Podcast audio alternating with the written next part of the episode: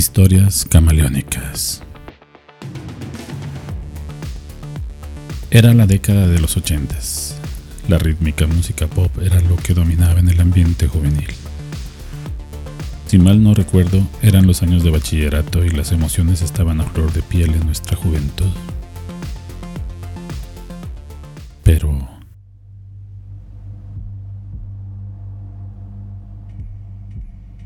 Se supo en la prensa local de que varias mujeres de distintas edades y condición social comenzaron a desaparecer cerca de las vías del tren en la colonia ferrocarrilera.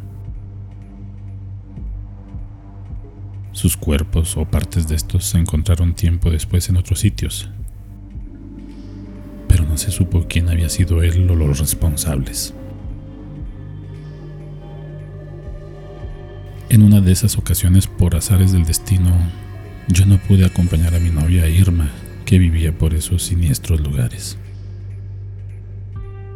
En mi lugar, un compañero de grupo de nuestra escuela y vecino de mi novia se ofreció a acompañarla a final de cuentas iban hacia el mismo barrio. A él le decían el jefe, era alto y fuerte. En el transcurso del andar hasta sus casas, Irma le contaba emocionada de lo felices que éramos y hasta que había la posibilidad de matrimonio. Sin embargo, en un momento inesperado de entre las sombras de la zona que no contaba con alumbrado público, salieron al paso varios sujetos que intentaron plagiar a Irma. Ella pudo escapar y llegar sana y salva hasta su casa.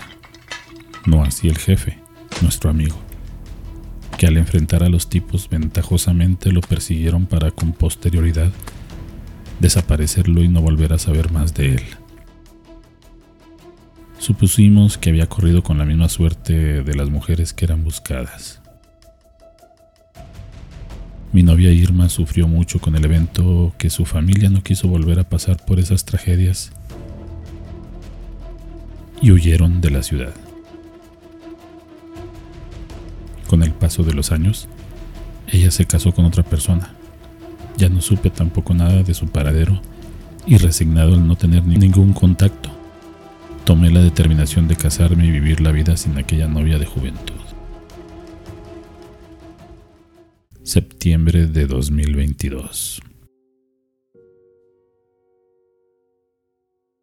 Recibo unos mensajes de WhatsApp.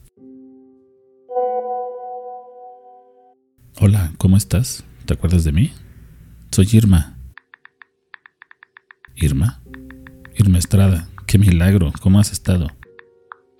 Me sorprendió gratamente que me haya contactado, pero la duda era ¿por qué? Fíjate que he vuelto después de 36 años a la ciudad. Yo venía muy emocionada, pero en cuanto me instalé, lo primero que veo en mi casa es un extraño sobre tipo carta que me llamó la atención.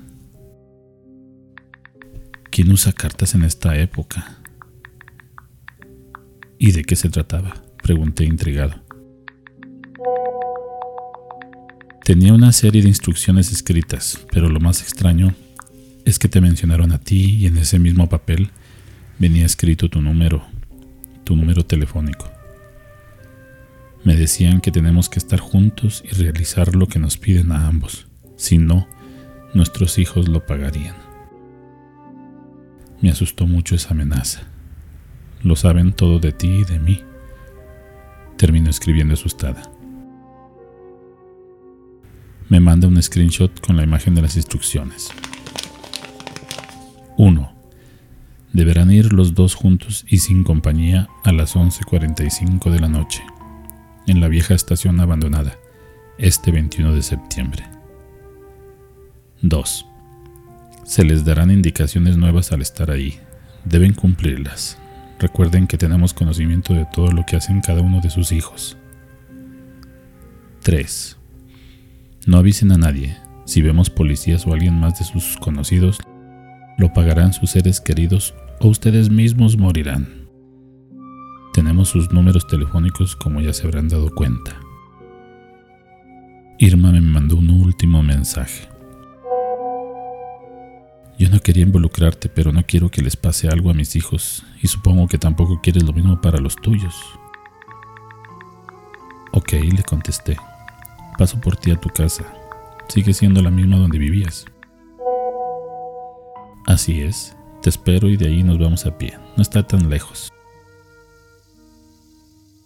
21 de septiembre.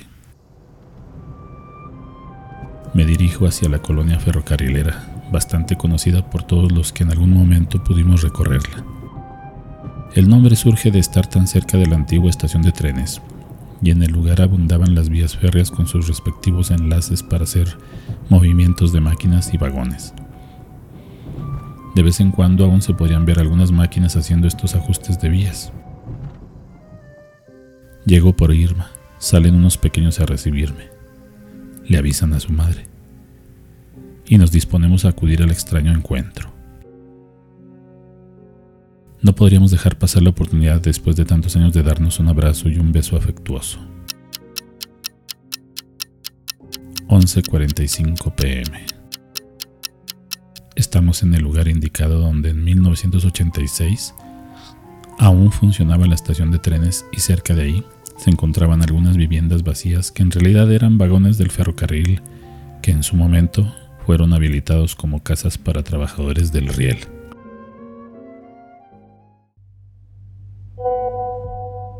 llega un mensaje de WhatsApp para ambos. Caminen por las vías rumbo al sur, hacia donde se hace el cambio de vías. Caminamos. Al llegar al sitio, otro mensaje. No se muevan. De entre las sombras, con una lámpara sorda en la mano izquierda y en la derecha carga un arma de fuego. El brillo no deja ver el rostro de quien la porta. Nos ilumina y a la vez ordena. Deténganse. No hagan ningún movimiento. ¿Quién eres? ¿Qué quieres? ¿Por qué nos hiciste venir? Muchas preguntas sin respuesta. ¡Cállense! No tienen ningún derecho a hablar. Les voy a contar una triste historia.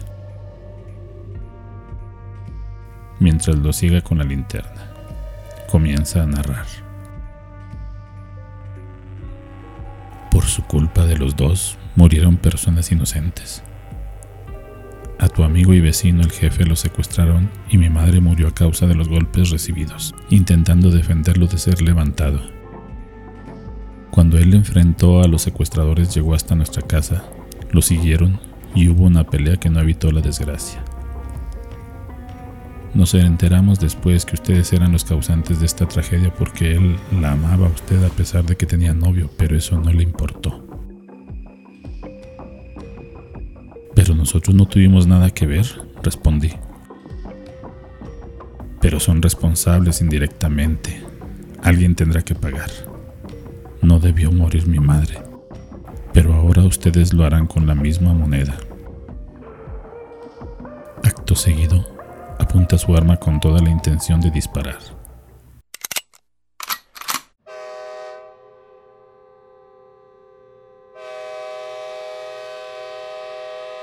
Se escucha a la distancia la señal de que se acerca un tren a escasos metros. En un movimiento suicida me lanzo hasta el lugar donde está el herraje de cambios, a centímetros de nosotros dos, para lograr que la pesada máquina que está a punto de embestirnos donde estamos cambie en ese desesperado movimiento su rumbo, con dirección hacia el atacante desconocido, arrollándolo y partiendo su cuerpo en pedazos.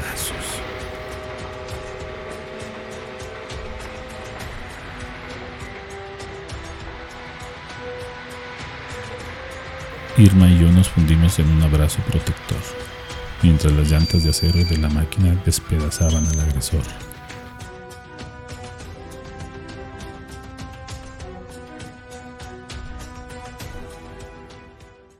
Era un hombre mayor, como de nuestra edad, unos 54 años, pero desgraciadamente muy rencoroso y frustrado.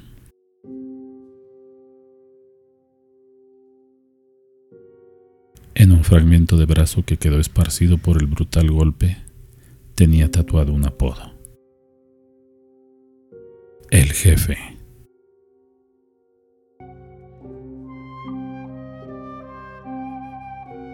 Historias camaleónicas son una idea original, adaptación, producción y edición de Santiago Aguilar.